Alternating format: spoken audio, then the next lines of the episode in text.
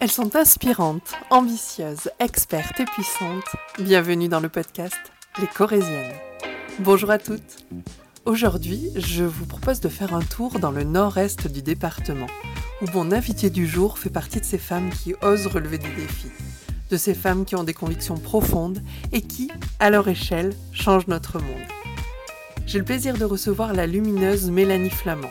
Pour celles qui ne la connaissent pas encore, Mélanie est ancrée et épanouie dans sa Haute-Corrèze, comme elle dit. À Mémac plus exactement, où il y a six ans, elle ouvre une épicerie vrac. Oui, oui, vous avez bien entendu, une épicerie vrac à Mémac.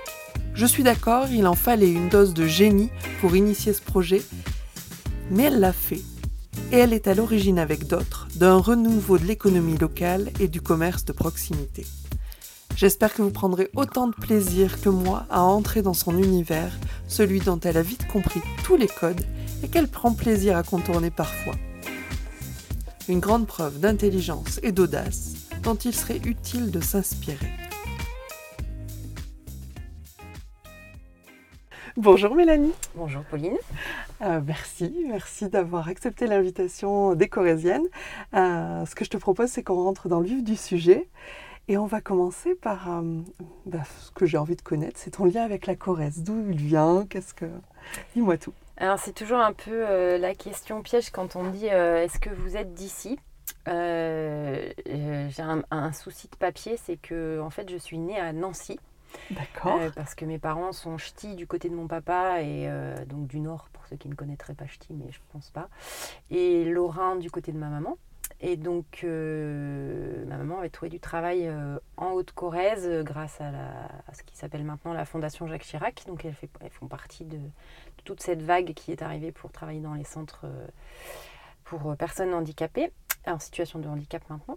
Et euh, donc, euh, elle est repartie à coucher, parce qu'elle est arrivée euh, quasiment enceinte, je pense. Hein. Elle est repartie à coucher à Nancy, puis elle est revenue après la fin de son congé maternité. Donc, en fait, sur mon papier, je ne suis pas née là, mais concrètement, à partir de trois mois, donc quasiment depuis toujours, j'ai grandi, je me suis épanouie, j'ai fait tout sur le plateau de Mille Vaches. D'accord.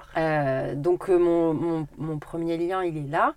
Et, euh, et après, euh, il se trouve que euh, c'est devenu vraiment un, un, un endroit d'ancrage pour moi. Et quoi que j'ai fait après, je, il a fallu que je revienne et que et j'ai plus tellement envie d'en partir. Mais tant mieux. C'est quoi pour, pour toi être, être corésienne? Eh ben, je crois que en fait, quand j'y ai réfléchi, je, je, alors ça doit être commun à d'autres endroits, mais je pense quand même que c'est de, à un moment d'avoir envie de partir, mais de toujours avoir envie de rentrer et de ne pas partir très longtemps. Et, euh, et je pense que ça, c'est, euh, on, on, le ressent, euh, et c'est peut-être même un peu plus fort en Haute-Corrèze. parce qu'effectivement, là, tu vas me dire Corrèze, mais moi, dans ma tête, je vais toujours avoir Haute-Corrèze. c'est un petit, un petit lexique pour celles qui vont nous écouter je, je, sais pas, j'ai vraiment ce, ce, truc de Haute-Corrèze et euh, plateau de Mille Vaches, vraiment euh, encore plus précisément.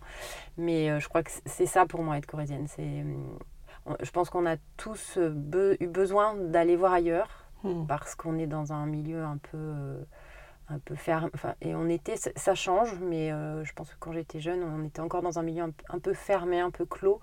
Donc on, a, on rêvait tous de partir. Euh, on est quasiment tous partis à un moment donné. Il y en a quelques-uns qui sont toujours restés, mais pas tant que ça. Et euh, certains sont jamais revenus, ont fait leur vie ailleurs, et, d'autres comme moi n'ont pas pu euh, faire autrement que revenir. Et maintenant que j'y suis, j'ai pas tellement ouais, envie d'aller voir ailleurs. Parfait. Eh ben, écoute, le principal c'est d'être heureux là où on est. Donc voilà. Mais, et puis, clairement, c'est ici, moi. Eh ben voilà, tu as, trouvé ton, as trouvé ton endroit à toi et, euh, et puis tu en fais de belles choses, on va, on va en discuter. Dans quel environnement tu as grandi? Eh ben, Alors du coup, je le disais, hein, sur le plateau de Mille Vaches. Donc mhm. environnement, je pense environnement euh, euh, autour hein, déjà, mais donc ben, forcément, moi, c'était rythmé par tout ce qu'on faisait avec ma maman, enfin nos parents, mais ma maman particulièrement. C'était très rythmé par les saisons. On allait chercher les jonquilles, on allait chercher les mûres, on allait chercher les châtaignes, on allait chercher les cèpes, ça j'aimais moins. Je suis pas très sportive petite, mais euh, c'est devenu plus tard. Mais, euh, mais quand même, les cèpes, ça rythmait aussi euh, pas mal. et voilà, toutes ces choses qui sont très liées aux saisons.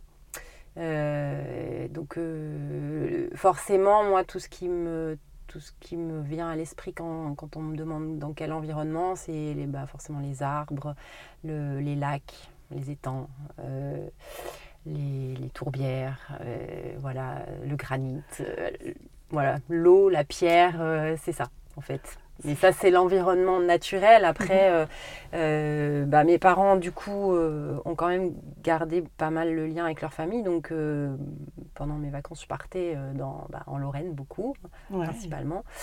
Et donc, j'ai quand même un attachement aussi là-bas, mais pas le même qu'ici. Et, et, puis, mes parents on, se sont séparés quand j'avais 7 ans. Donc, après, on bougeait pas mal. Mon père était installé en Creuse. D'accord. Donc, bon, j'étais pas très loin. Hein. C'était vraiment limitrophe.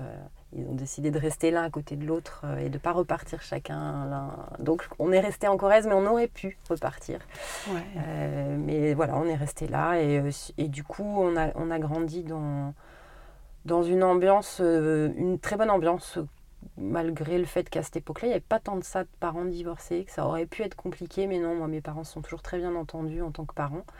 Et euh, du coup, euh, j'ai pas de, de, souvenirs euh, difficiles de cette période-là. Mais par contre, j'étais j'étais très hum, très enfermée entre guillemets dans mes dans ma dans mon plateau de mille vaches quoi j'étais pas pas urbaine comme c'est pour ça que l'environnement c'est vraiment ça c'est ça qui me qui me vient quand on me pose la question. Ouais, tu nous fais une jolie peinture de la Haute-Corrèze. C'est ça, c'est ce que je vois quand, euh, voilà, quand tu, tu en parles. C'est, tu en parles de façon passionnée. On sent que ça, voilà, que ça vient des tripes quand tu, tu. C'est viscéral. C'est toujours ce que je dis. C'est, j'ai vraiment un attachement viscéral. Ouais, c'est chouette. c'est vraiment chouette. Euh, quel enfant tu étais? Eh ben, en fait, euh, c'est pareil. Ça, quand on y réfléchit, il y a toujours euh, l'enfant que les autres ont vu et l'enfant que j'ai eu l'impression d'être, ou que moi j'ai eu la sensation d'être plutôt. Et euh, je pense que les, gens vont dire que j'étais une enfant vive, toujours intéressée à plein de choses. Je me souviens de ma maîtresse de primaire qui disait que quand, quand elle devait donner une punition, elle regardait toujours mon, ma réaction parce qu'elle savait que comme j'aimais pas trop les injustices, si je tiquais, c'est qu'elle s'était trompée de, coupable. Mais ça, je m'en rends pas compte. En fait, c'est des choses qu'on m'a racontées. Moi, j'ai plus une image d'une enfant euh, très solitaire, qui aimait pas trop le groupe. Euh, J'aimais pas les colonies de vacances, des trucs comme ça. Euh, je, passais beaucoup de temps à lire. Donc, euh, dans ma chambre, dehors, voilà, j'étais moi, je me ressens plus solitaire alors que les gens me, décrivent comme euh, très, très vive, très ouverte aux autres. Alors, c'est drôle l'écart en fait. Alors, et je pense que c'est aussi comme ça maintenant d'ailleurs. Oui, bah effectivement, tu as l'air euh, d'être euh, quelqu'un de très sociable, très entouré, qui a envie de s'engager, qui est engagé d'ailleurs, pas envie, mais qui est engagé, mhm. qui, euh, voilà, qui s'est fédéré autour de toi. Et, euh, mais après, on a le droit d'avoir euh, une face A et une face B. Hein. Oui, oui, oui, Des fois, c'est pas évident de savoir laquelle est, est, la bonne, enfin laquelle est la vraie. Mais bon, oui, effectivement, je crois que ma vie d'adulte ressemble à ma vie d'enfance. C'est-à-dire qu'il y a vraiment ces deux, ces deux facettes-là. Ouais, c'est chouette. Est-ce que il y avait des choses, voilà, tu nous as parlé de la, la lecture, mais est-ce que tu avais d'autres hobbies, des choses que euh, bah, en fait, euh, vraiment, la lecture, je pense que c'est très central. Et l'eau, j'avais un rapport à l'eau, je me souviens. Euh, comme on, était toujours à. Donc, moi, j'ai grandi à, côté de Sornac, enfin autour, et il y a un étang, mhm. comme dans beaucoup d'endroits ici. Et donc, j'ai passé tous mes étés dans, à, me baigner, en fait, à l'étang. Et puis, et puis, même quand on allait en vacances, c'était à la mer. Donc, je me souviens être très, très à l'aise dans l'eau. Enfin, avoir, euh, je, nageais beaucoup sous l'eau. En fait, je savais pas nager la tête hors de l'eau et, euh, j'étais dans l'eau et je restais longtemps à nager sous l'eau. J'étais très bien. C'est quelque chose que je ne fais plus maintenant. C'est étrange, mais euh, j'avais un rapport à l'eau comme ça particulier. Et puis, je faisais. En fait, tout ce que j'aimais faire, c'était dessiner. J'écrivais beaucoup. Alors, ça, c'est en lien avec le fait d'être très solitaire. Euh, toutes mes émotions, que j'étais quand même très, très sensible, on va dire, euh, sans le faire ressentir visiblement, mais intérieurement je l'étais. Et du coup, j'écrivais. J'ai des cahiers de poèmes que j'ai écrits euh, jusqu'au lycée au moins, où j'écrivais tout et, je passais des heures. Je me souviens le soir, si j'arrivais pas à dormir parce que quelque chose m'avait tracassé, j'écrivais, j'écrivais, puis je réécrivais jusqu'à ce que ça veuille vraiment dire ce que je ressentais. Mais personne n'a jamais lu ces, ces cahiers. Hein. C'était pas à destination des autres. C'était moi, j'avais besoin. Euh, voilà, j'écrivais, je dessinais beaucoup, mais je dessinais plus, je reproduisais en fait. Euh, j'ai toujours été très frustrée aussi de ça, de ne pas arriver à créer quelque chose, mais d'être plus dans la reproduction. Euh. Mhm. Et puis en fait, c'est comme, comme j'ai même pas le côté encadrement, j'ai jamais pris de cours de rien.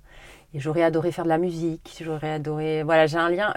par contre, je dansais et j'adorais ça, mais pareil, je, je suis jamais allée très J'écoutais l'interview de Maëva Bigouri et ça me faisait rire parce que je suis vraiment à l'opposé. J'aime pas la, compétition. si on me dit qu'il faut aller plus loin, ça me, ça ça me ralentit. Euh, j'aime pouvoir aller à mon rythme et euh, à la fois ça me faisait envie de l'écouter et de me dire euh, ouais il faudrait que je me mette là-dedans et à la fois je me dis non en fait pour moi ça marche pas c'est pas pour toi et effectivement je suis pas aux mêmes dimensions qu'elle je me suis souvent euh, alors, c'est pas, pas interdit, mais moi, j'ai pas rêvé d'être la meilleure et, j'aurais aimé hein, être dans cet état d'esprit-là parce que je vois bien que ça la porte très loin. Mais euh, oui, moi, mon univers est vraiment très proche, très court. Et du coup, euh, voilà, j'étais très, très intérieur. J'avais un monde très intérieur, mais beaucoup tourné vers tout ça, toutes les expressions artistiques, mais que j'ai jamais développé de façon professionnels ou en cours ou des choses comme ça. Donc maintenant, je les utilise pour moi, pour mon, pour mon développement personnel, beaucoup. Mais voilà. Et euh, un jour, on verra tes œuvres, on verra bah, pourquoi pas. Je sais pas, mais c'est vrai que, en fait, en y réfléchissant, je me disais, ma chanson, ça aurait pu être J'aurais voulu être un artiste. mais je ne pense pas l'être, mais, euh, mais j'ai ces trucs-là où ça me fait du bien d'écouter de la musique, euh, de danser, mais de façon improvisée, en fait, sans code, hmm. sans cadre. En fait, c'est. Ouais, enfin, sans cadre. Tu te tu définis toi-même ton cadre et à l'intérieur, tu fais ce que tu as envie de faire. Ouais, bon, on y viendra après sur le, la devise. Il y a toujours cette histoire de cadre et d'en sortir. Hmm, chouette. Euh, en fait, je t'ai invité sur le podcast car tu fais partie de ces Corésiennes qui osent. Tu as créé une épicerie vrac à Mémac il y a six ans. Ouais. Euh, euh, dis-moi, comment tu en es euh, arrivé là? Qu'est-ce qui s'est passé? Par quelles étapes tu es passé Raconte-moi tout. Euh, bah, en fait, avant ça, j'étais pas du tout dans le commerce. J'étais pas. Enfin, j'ai fait pas mal de choses avant. avant. Et pourquoi j'ai osé à ce moment-là euh, Je crois que c'est parce que ça correspondait à, mon, à quelque chose dont j'avais besoin dans ma vie, parce que ça, du coup, ça va répondre à une, autre question. Euh. Mmh. Mais euh, j'avais besoin d'être libre dans ce que j'allais faire, dans les projets que je voulais mettre en place, mmh. dans la vitesse qu'il fallait qu'ils aient. Euh, ça, c'était d'interview de Catherine qui disait qu'elle était trop, trop, trop, trop, trop tout le temps. Et euh... Alors, moi, on me l'a jamais dit, je crois pas, mais je l'ai ressenti souvent, par contre, d'être euh, trop décalé, euh, trop rapide, trop tout le temps. Et du coup, là, j'en étais arrivée à un point où j'avais besoin d'être vraiment maîtresse de ce que je devais faire. sans j'ai travaillé beaucoup pour les autres avant, que ce soit pour des élus, pour des associations. Euh, euh, mais là, j'avais besoin d'aller à mon rythme euh, pour moi, parce que j'ai géré des équipes avant. Et là, j'avais besoin de, de, me poser. Et je pense que ce projet-là a correspondu vraiment à un moment de ma vie où j'avais besoin de me recentrer, de ne plus avoir, de, de plus trop penser aux autres, en fait. Mmh. Et alors, j'aurais pu faire plein d'autres choses. Pourquoi le vrac Pourquoi mes Macs ben, parce qu'avant, j'accompagnais des porteurs de projets d'une façon ou d'une autre et que souvent, je leur disais qu'il fallait, il fallait euh, entreprendre, qu'on pouvait le faire ici. Euh, à la communauté de communes où je travaillais avant, on a réussi à faire des, projets magnifiques qui, sur lesquels personne n'aurait parié. Sur, euh, comme la micro-crèche à Sornac, par exemple. C'était mhm. une des premières de France, la première de Corrèze. Et, et personne n'aurait parié là-dessus. Et aujourd'hui, elle tourne très bien. Elle n'a jamais Elle n'a jamais eu de zéro enfant d'inscrit. donc voilà, j'avais déjà ce truc avant de d'oser quand même, mais avec l'argent des autres et enfin non, avec notre argent pour le coup là c'était du public, mais pas avec mon budget personnel et et donc, euh, bah, j'avais envie de tester un peu, de savoir si quand je le disais aux autres, euh, j'avais pas tort. Hmm. On ne sait jamais. Donc, euh, et puis comme je, je voyais les centres-villes se désertifier quand même pas mal, que moi j'avais travaillé sur, sur les services, que j'avais fait des diagnostics de territoire et que voilà j'avais la réalité des choses sous les yeux que je me disais qu'on ne voyait pas tout ça en fait, qu'on on voyait encore, ça, encore une fois ça a changé, mais on avait une vision très pessimiste de la mm. Haute-Corrèze, on n'était pas dans, dans, quelque chose où on pouvait réussir. Euh, ben, je voulais y arriver pour, pour peut-être que d'autres soient moins en difficulté en fait après. Parce que quand on entend euh, non, à mes max ça ne marchera jamais, euh, alors que moi j'étais persuadée que ça marcherait et surtout à mes Mac. Mon projet est là, hein, parce que mm. d'autres choses peuvent marcher tout autour. Là, c'est valable sur toute la Haute-Corrèze, mais là en l'occurrence, du vrac, euh, j'avais besoin d'un environnement que moi je connaissais parce qu'il me fallait un socle de réseau pour pouvoir lancer les choses. Sinon, j'aurais, je pense pas que j'aurais réussi. Euh, c'était trop nouveau dans un territoire qui met du temps à accepter les choses. Et pour moi, c'est pas un défaut, hein, contrairement à ce qu'on peut penser, parce qu'une fois qu'on est installé, on est bien installé. Et, mm. euh, et, juste, il faut prendre le temps de, de, se faire accepter, de montrer, et aussi soit de travailler sur le fait que, ben oui, on propose quelque chose de différent et les gens ne sont pas obligés de le recevoir tout de suite. Donc euh, voilà, c'est mm en fait, tout ça, j'ai voulu m'y confronter personnellement. Et euh, pour plein de choses. Pour moi, pour le territoire, pour euh, d'autres qui pourraient s'installer. Et ça me fait un peu plaisir de voir que ça. Alors, en toute modestie, hein, que, ça. Sur mes Macs, depuis que j'ai ouvert mon magasin, il y a quand même une quinzaine de nouveaux magasins. Et je pense qu'aujourd'hui, si quelqu'un veut s'installer à mes Macs, on ne lui dit plus comme on m'a dit à moi, ça ne marchera jamais à mes Macs. Donc je dis pas que c'est moi qui ai tout changé, mais en, en, fait on a été quelques-uns là dans la même. Euh, il y a eu la crêperie après moi, il y a eu euh, le fait que quelqu'un le fasse, euh, ça a peut-être libéré la voie pour d'autres. Et c'était un peu l'objectif. Super. Bah oui, il fallait peut-être un peu essuyer les plâtres et puis, prouver au monde que ça pouvait marcher. Mais le, le, vrac, c'est aussi parce que c'était moi, ça faisait plusieurs années que je pratiquais le, l'objectif zéro déchet euh, pour moi, pour ma vie en général, hein, pas que pour ma poubelle. Et euh, donc j'avais envie de proposer ça parce que je voyais bien que, en fait, il y a six ans, il y avait une vingtaine d'épiceries vrac en France, 100% vrac, hein, et elles étaient toutes dans des grandes villes. Et donc moi, j'ai participé aux premières réunions sur Paris euh, avec les premiers acteurs de toute cette filière. Et je voyais bien que ça allait se passer que, que dans les villes. Et, euh, et, moi, personnellement, en tant que pratiquante, je n'avais pas envie d'attendre des années et des années et des années avant que ça s'installe chez nous. Mhm. Mais au début, je n'étais pas prête. Je me disais que je n'étais pas capable. Euh, voilà. Et il a fallu un peu de temps pour que finalement, je vois bien qu'il fallait que je fasse autre chose, euh, que c'était le moment et qu'il fallait que je me lance et que voilà, bah, j'y arriverai ou j'y arriverai pas, mais il fallait y aller. Il y a un élément déclencheur? Il y a un moment où tu t'es dit, allez, j'y vais. Oui, en fait, euh, j'ai réfléchi, enfin, j'ai travaillé dans ma enfin, sans, sans y travailler, mais j'ai réfléchi à ce projet-là pendant quelques temps. Et un jour, euh, bon, j'ai passé dix ans dans mon poste précédent où je me suis vraiment éclatée. C'était top. Tu veux nous en parler un petit peu? Bah, En fait, je travaillais à la communauté de communes euh, Mille Vaches au Cœur. D'accord. Le nom de la communauté de communes m'était destiné déjà. et euh, donc déjà j'avais ce, truc de, d'aimer dire le nom de, ma, de mon employeur à chaque fois que je devais le dire. Ah, c'est beau ça. Oui, déjà. Oui, Bah oui, oui. Et même encore de le dire maintenant, ça, je suis encore un peu, ça me secoue d'émotion parce que j'ai passé vraiment dix ans euh, extraordinaires. Et j'ai travaillé pour des élus qui étaient, euh, qui étaient prêts à me laisser à me laisser leur proposer des choses euh, ben, expérimentales euh, qui, euh, qui ressemblaient pas à ce qui pouvait se passer ailleurs. ils étaient prêts à, à, y réfléchir avec moi, à, à, y mettre du budget. Donc en disant, je suis arrivée, il y avait, j'étais toute seule et on m'avait demandé de travailler sur la jeunesse. Et dix ans après, ben il y avait des accueils de loisirs, une micro crèche. On avait monté un centre social intercommunal rural ce qui n'existait nulle part ailleurs.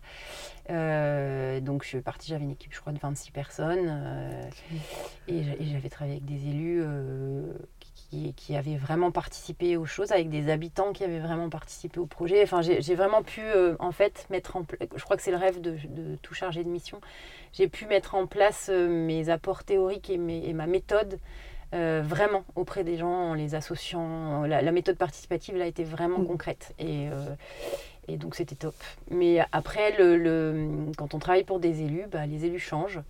Et euh, il y a un contexte qui m'a été euh, moins favorable par la suite. Et, euh, et puis, il y allait avoir la fusion des communautés de communes. Et j'ai bien senti que c'était la fin de mon, de, de mon époque. euh, Mhm. Voilà. Et euh, comme je suis pas du genre à attendre euh, qu'on trouve des solutions pour moi, j'ai un peu anticipé les choses. Et un jour, j'étais en vacances et je me suis rendu compte que j'avais plus envie de retourner travailler. Et donc, euh, bah, ce jour-là, j'ai pris rendez-vous avec la CCI, du coup, euh, pour, leur dire voilà, j'ai un peu cette idée-là d'épicerie vrac, et puis sinon d'être consultante pour les territoires.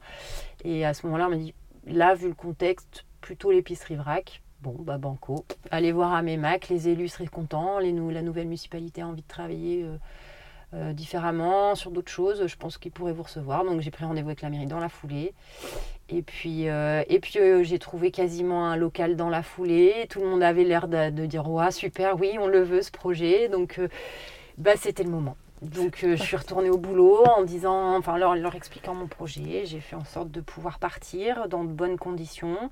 Je crois qu'ils avaient pas trop envie. Ils avaient peur pour moi que, que, que ça se passe pas bien et ils n'avaient pas envie de me, de me laisser me planter. Enfin, c'était plutôt protecteur hein, quand je dis ça.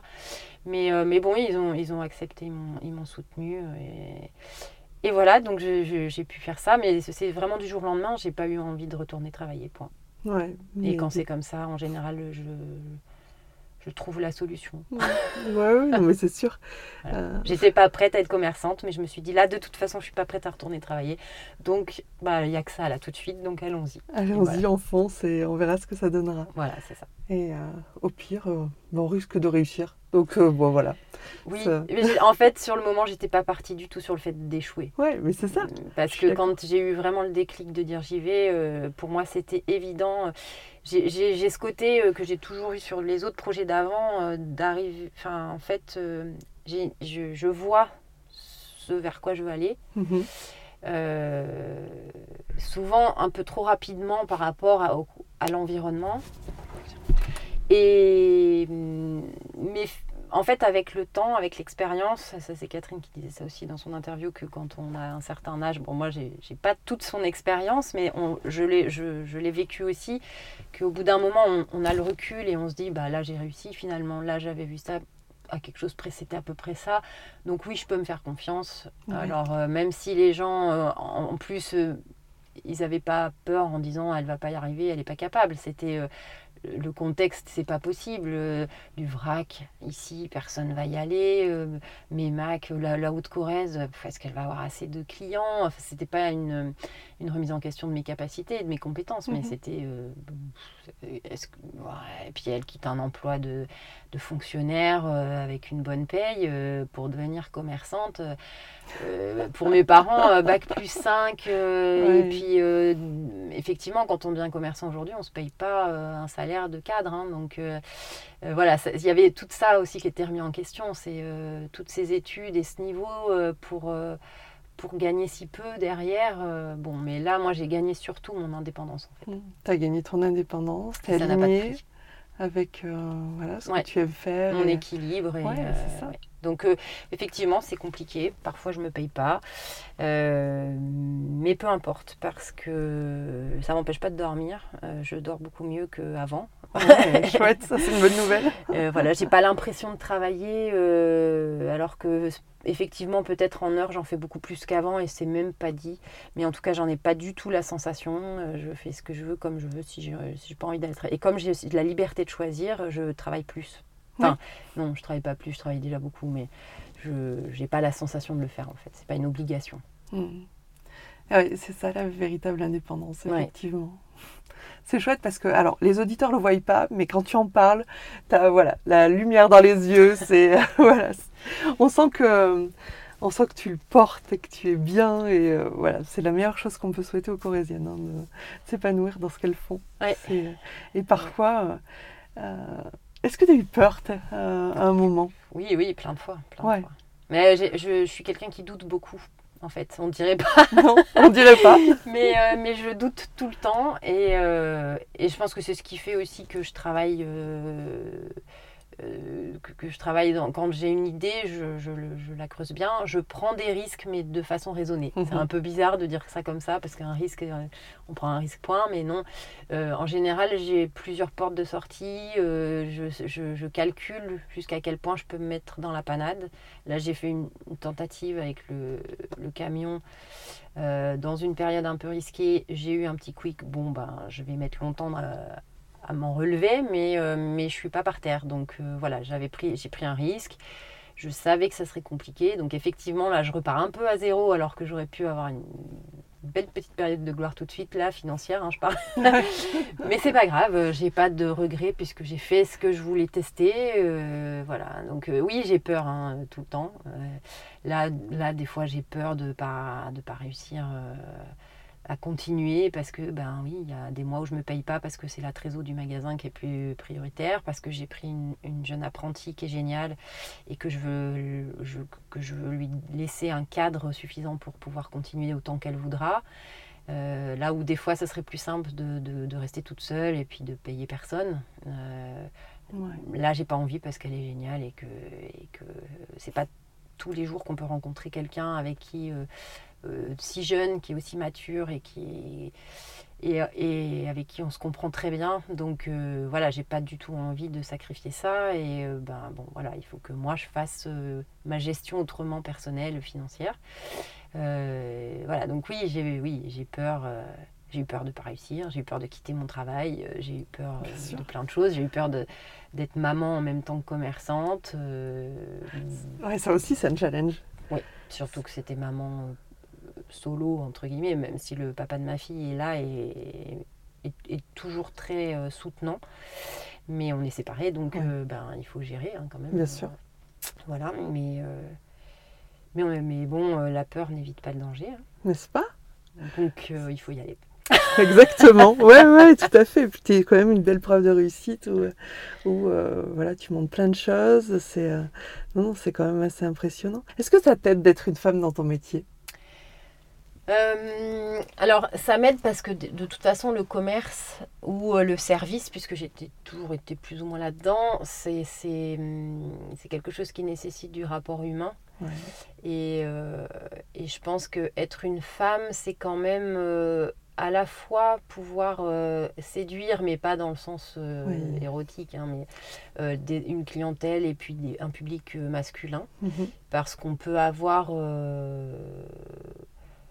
un côté. Euh, bon, après, on s'adapte en fonction des gens qu'on. Mais, mais bon, euh, voilà, on.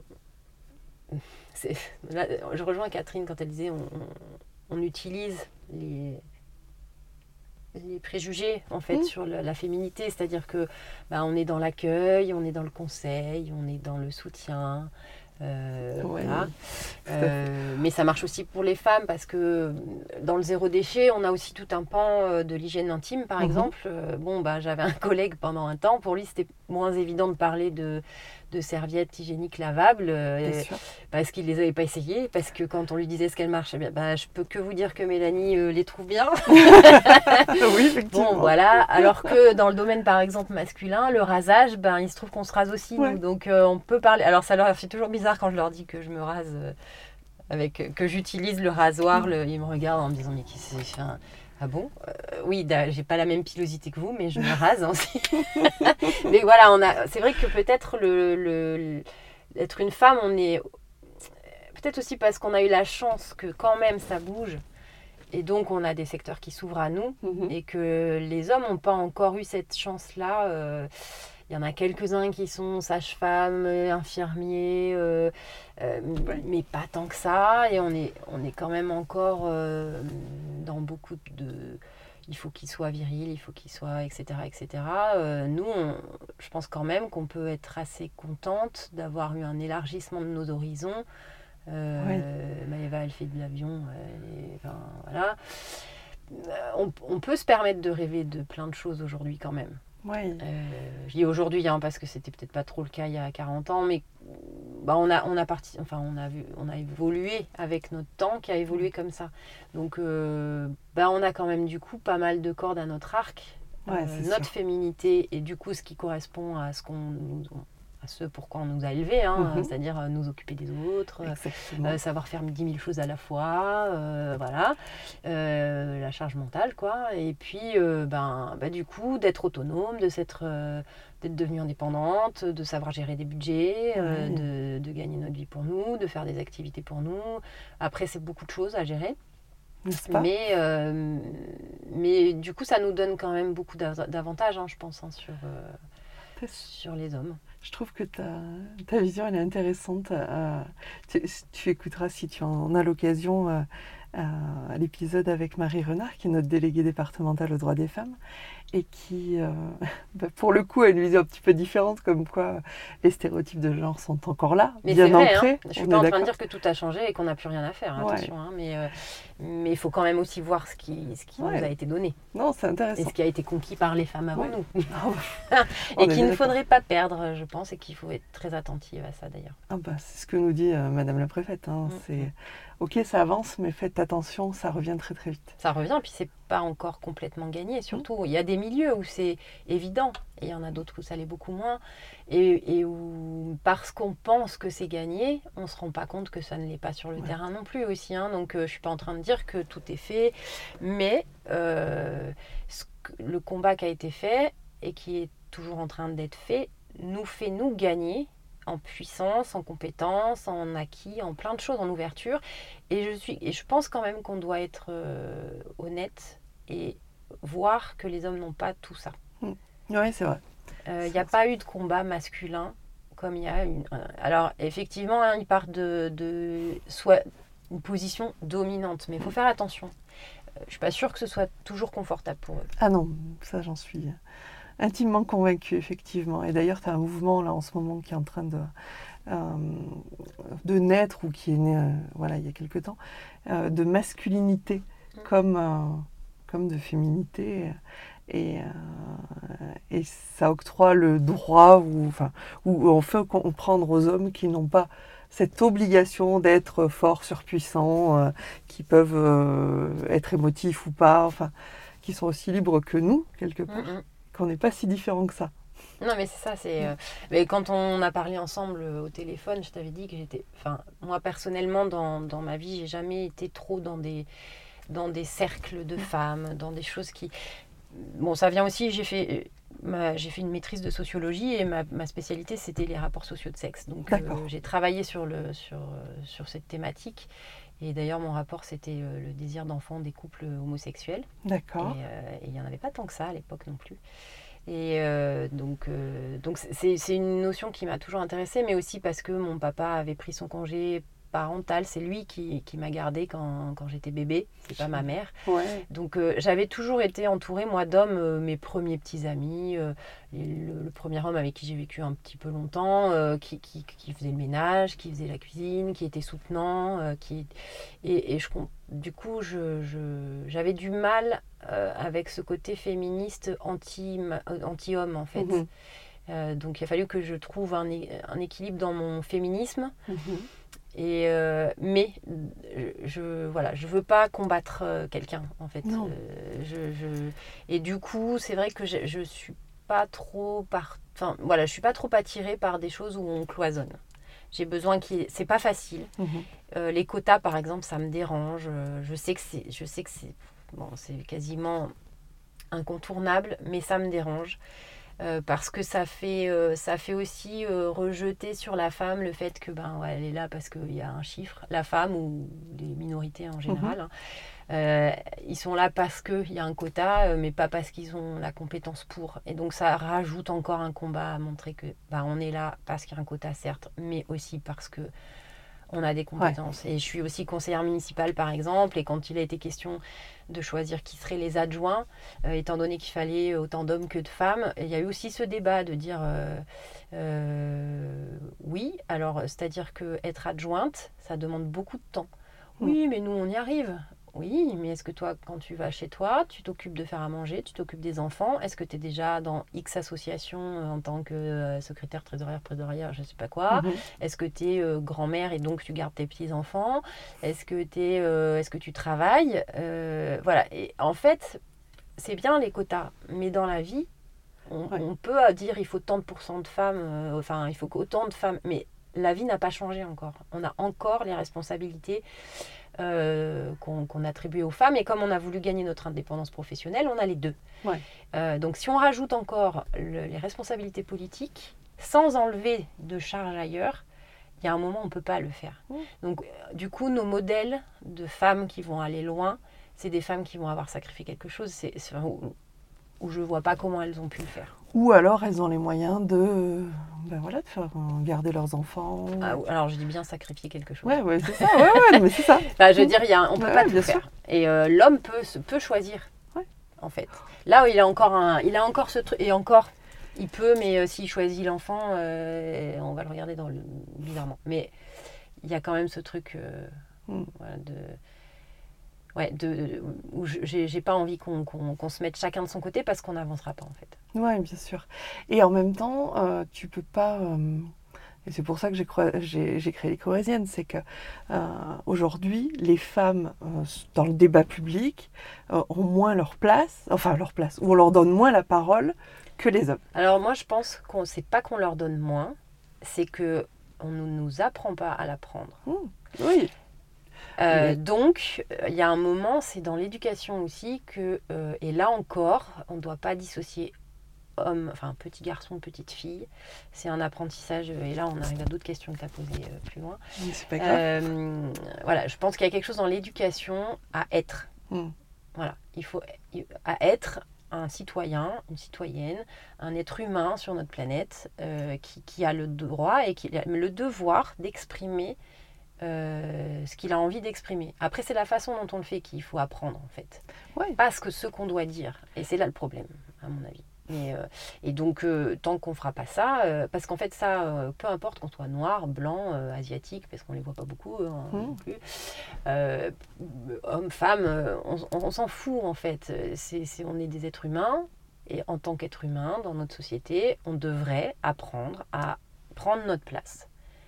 Et ça donnerait la place à tout le monde, que ce soit quelle, que soit la classe sociale, quelle que mmh. soit. Parce que l'enjeu du, du, féminisme, c'est le même que pour toutes les minorités. Enfin, donc voilà, pour moi, il y a, y a, y a des, des, réflexions à avoir, pas en tant que femme, homme, hein, mais en tant qu'être humain, ensemble. Mmh. Comment on a envie d'être être humain, tous ensemble dans une société. Et là. Euh, voilà, je, je, moi, j'ai, comme je vous le dis, je doute beaucoup. Euh, j'ai j'arrive pas à, suivre un mouvement ou un autre parce qu'il y a toujours quelque chose qui m'intéresse euh, partout et je crois que c'est un, tout qu'il faut euh, trouver.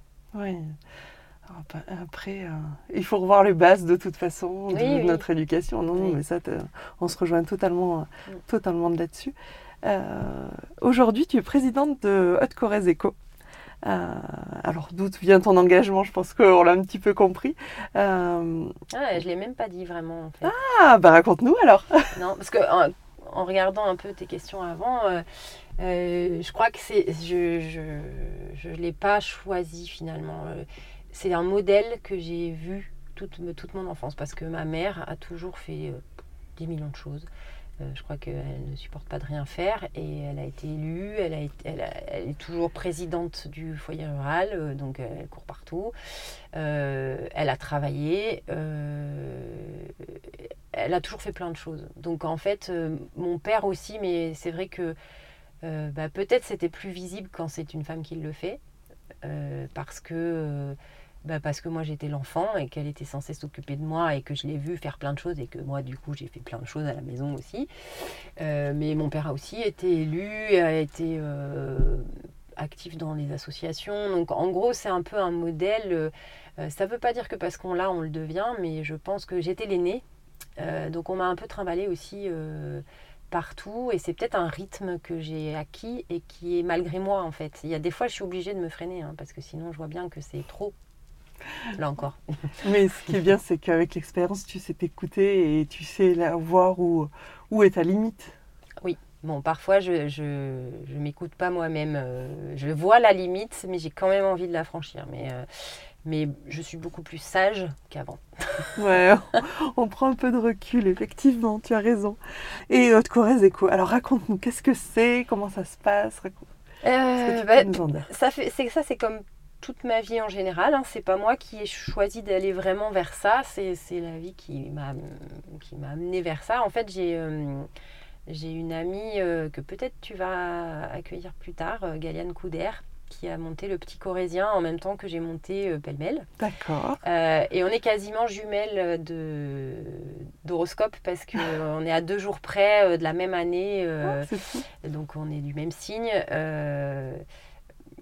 On, on, arrive à se suivre l'une et l'autre parce que voilà, on, on sait euh, rythmer les choses, mais je crois qu'elle est dix fois plus rapide que moi.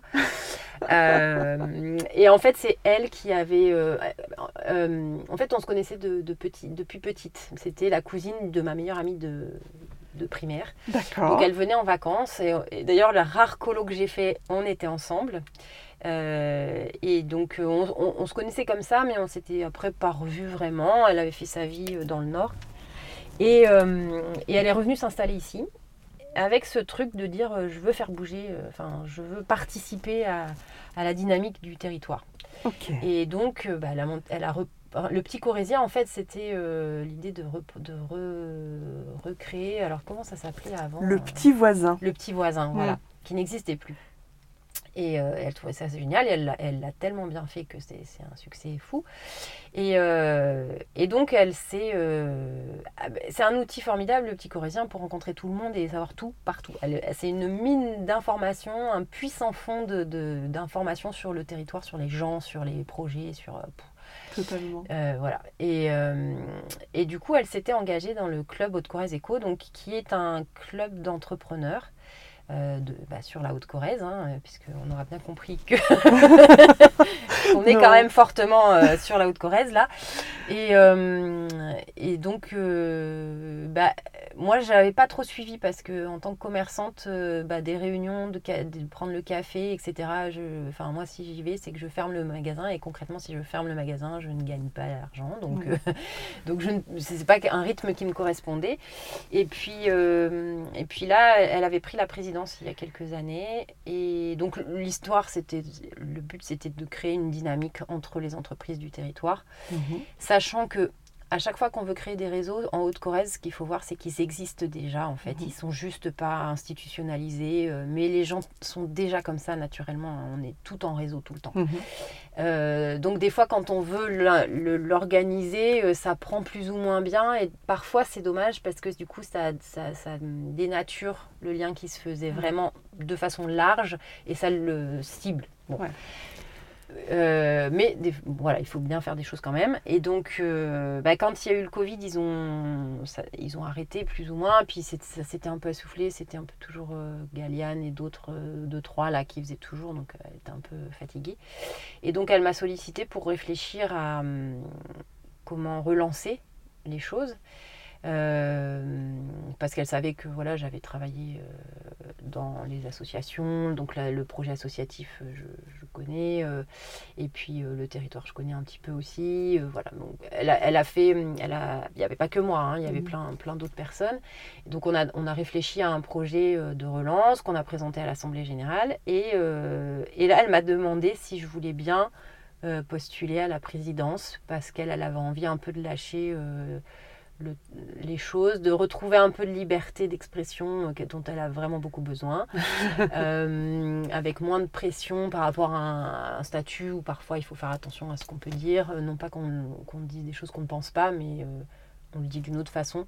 Et ça, elle savait très bien que moi, c'est plutôt mon point fort, d'arriver à dire les choses, mais euh, en fonction de, de, avec qui on discute, on le dit d'une façon ou d'une autre. Je suis un petit peu plus euh, patiente et diplomate, je crois. Mm. Euh, on se connaît très bien et on sait, euh, on sait euh, s'utiliser dans les bons sens du terme l'une et l'autre au moment où il faut.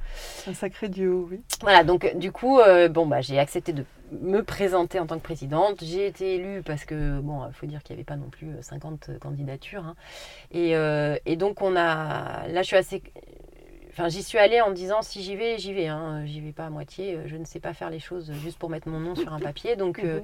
donc voilà, on a, on a beaucoup travaillé à cette relance avec, sur le lien avec les jeunes. Ouais. Euh, parce qu'il nous semblait important que, que- bon, certes, les entreprises, on, on apprend à se connaître, on se rencontre, on fait des, té- on- des- donc des rencontres une fois par mois, en fait, qui vont être soit une visite d'entreprise de notre réseau ou pas, euh, soit la rencontre avec des porteurs de projets qui nous expliquent, là, par exemple, il y a un tiers-lieu qui va se monter euh, sur Mémac, on a visité, ils nous ont posé des questions pour un peu faire du du brainstorming un peu collectif, Ouais. Euh, voilà la force du, du groupe Ouais, en fait. Euh, c'est un très beau projet d'ailleurs. Et, et voilà, et donc euh, bon ça c'est entre nous et nous et on, on a quand même axé sur le fait qu'on voulait faire du lien avec les établissements scolaires, avec les jeunes pour qu'ils prennent conscience de l'évolution du métier, des métiers et des entreprises qu'il y avait sur le territoire et qu'on arrête de penser qu'en Haute-Corrèze on n'a pas d'emploi possible à part euh, le bois et le médico-social. Ouais. Il y a ça, certes, et il y en a plein. En plus, dans ces domaines-là, c'est assez vaste et varié. Il y a de tout. Donc ça aussi, on est un peu trop restreint sur, euh, sur euh, la SH et euh, Mhm. le, le- le bûcheron, quoi. Ouais. alors que c'est des, des univers très vastes. Et euh, en plus, en Haute-Corrèze, on est en zone de plein emploi. Donc euh, les entreprises ont vraiment du mal à recruter. Comme de toute façon, on ne pouvait pas trouver une solution là tout de suite et que la, la communauté de communes travaille dessus, nous, on a pris le contre-pied de dire ok, nous, on va travailler sur le long terme. Euh, et donc, on va faire du lien avec les jeunes, on va se faire connaître, on va aller les rencontrer. euh, voilà. Donc, on, on a fait pas mal de, de, de- de choses avec les, les collèges. C'est super, c'est une très très bonne idée ça. Ouais, et c'était c'était passionnant. hein. C'était- J'imagine. Donc, euh, a priori, tout le monde est content. Alors, cette année, on a commencé avec Neuvik et Mémac. Mhm. Et ça s'est très très bien passé. Donc euh, on a rendez-vous pour des prochains projets l'année prochaine. Et, euh, et notre assemblée générale est au mois de septembre. Donc, donc ben, en fait, on essaye que ce soit une ambiance très conviviale. Euh, c'est accessible à tout le monde. La- L'adhésion est, est pas, pas élevée. C'est en fonction du nombre de salariés. Il y a tous les profils. Il y a des petits entrepreneurs, il y a des grosses entreprises. Et ça permet comme ça aussi de changer sa façon de voir euh, quand on est tout le temps dans son, dans son business euh, Ouais, à ça. soi et on a sa façon de voir. Moi, je travaille avec des gens qui n'ont pas du tout le, le- les valeurs zéro déchet. euh, c'est pas du tout leur truc. Mais c'est pas grave, on arrive quand même à très bien communiquer, à passer de très bons moments ensemble. Et parce qu'on crée du lien, un peu ce que tu fais avec les Corésiennes, mais euh, mixte oui, oui, oui, mixte. et vraiment entrepreneuriat.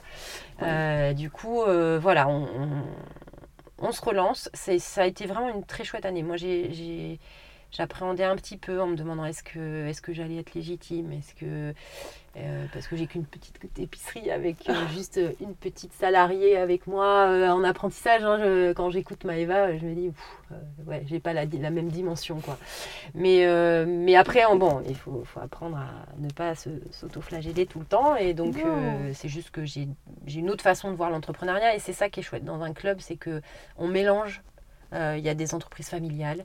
Euh, Il y a des entreprises de gens euh, comme moi qui sont arrivés là euh, un peu par hasard, euh, donc qui ont une vision des choses, mais euh, voilà, il y a des gens qui ont été formés à l'entreprise, euh, même Ouais. si moi j'ai- d'ailleurs j'ai un diplôme hein, de gestion d'entreprise, mais de l'entreprise sociale, donc Ouais. pas tout à fait pareil qu'une entreprise euh, lambda. Donc voilà, c'est, c'est, je suis assez contente des tournures de, que ça a pris. Je trouve qu'on a, il y a une très très bonne ambiance. Les gens qui ont participé euh, ont l'air d'être contents. Donc euh, bah, toutes les entreprises de Haute-Corrèze, s'il y en a qui nous écoutent, euh, hommes ou femmes, Oui, bien sûr. euh, peuvent nous rejoindre. Ce sera avec grand plaisir parce que parce qu'on a plein de choses à faire tous ensemble et que c'est assez ouvert. hein, donc quelqu'un a une idée, on peut faire. Enfin voilà. Le- le- L'essentiel c'est d'être prêt quand même à s'engager. C'est pas ce qui va être difficile. de maintenir à long terme, c'est l'engagement de tout le monde. Parce Mm. qu'effectivement, quand on a nos entreprises, nos familles, etc., Bon, c'est pas toujours simple. comme je disais tout à l'heure, moi je fais tout ça et je sacrifie des choses, c'est sûr. Oui, on sacrifie. Après, je le fais parce que c'est un besoin. Hein. Je je le fais pas juste pour euh, la reconnaissance sociale ou je ne sais quoi. C'est un besoin. C'est si je le fais pas, je m'ennuie. Euh, j'ai ma fille que j'adore, avec qui je passe plein de moments, mais, euh, mais je pourrais pas être mère au foyer, par exemple. Hein. Mhm. ça me correspond pas. J'en connais des qui sont extra et je les admire, mais moi, c'est pas du tout mon truc. Donc, du coup, voilà, je, je, je le fais par besoin.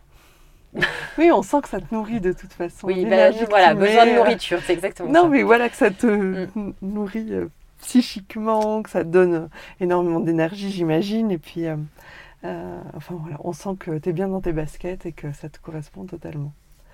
on arrive à la fin de cette première partie d'épisode. et puis, je vais peut-être te demander, est-ce que tu as un mot de la fin, éventuellement? c'est que voilà, mon, mon cœur bat pour, euh, pour mon territoire et que, et que quand on a trouvé quelque chose comme ça où on est sûr de soi, ça aide à vaincre toutes les, tous les doutes, toutes les peurs, tous les... quand on a repéré ça. Alors moi c'est ça en fait. Et euh, j'ai mis longtemps à, à l'identifier, mais euh, une fois que j'ai identifié, ça m'a vraiment soulagée. Donc voilà, mon truc, ma cam, c'est la Haute-Corrèze. Eh bien, on va rester là-dessus. Je te remercie beaucoup, Mélanie. Et on se retrouve donc la semaine prochaine avec euh, bah, une nouvelle rubrique qui s'appelle le questionnaire des Corésiennes. Alors, c'est un petit peu euh, un questionnaire façon, euh, façon questionnaire de Proust. Donc voilà, je vous laisse nous retrouver la semaine prochaine. C'est lundi prochain. À bientôt.